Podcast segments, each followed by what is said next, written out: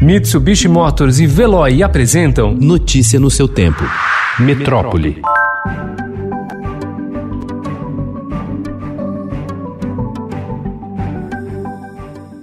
Os prêmios Nobel de Ciência deste ano chamaram atenção para a produção feminina. Fazia 11 anos que uma premiação não contemplava três mulheres cientistas no mesmo ano. A raridade é regra.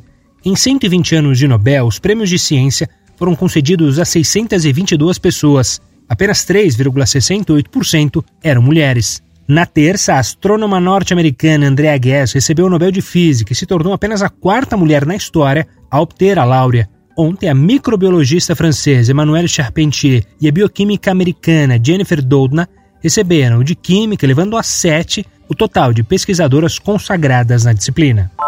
Segundo o balanço divulgado ontem pelo governo do estado, 904 escolas das redes pública e privada tiveram atividades presenciais opcionais ontem em São Paulo. As escolas públicas reabriram para aulas de reforço e recuperação para o ensino médio e educação de jovens e adultos em 219 municípios. Cerca de 200 mil estudantes teriam participado da reabertura.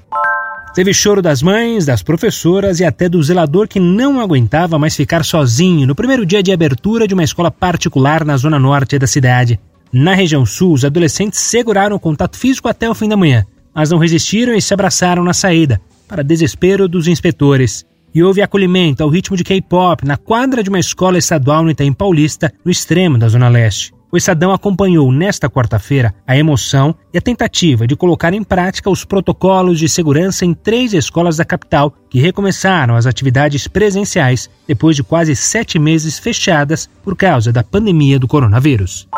O Brasil chegou ontem à marca dos 5 milhões de infectados pelo novo coronavírus, com uma média diária de óbitos de 631. O valor da média móvel considera os últimos sete dias a fim de evitar distorções ao longo da semana. No total, 148.304 brasileiros já morreram por causa da infecção, sendo 733 novos óbitos relatados em 24 horas, conforme balanço feito por Estadão, G1, O Globo, Extra Folha e UOL, junto às secretarias estaduais de saúde.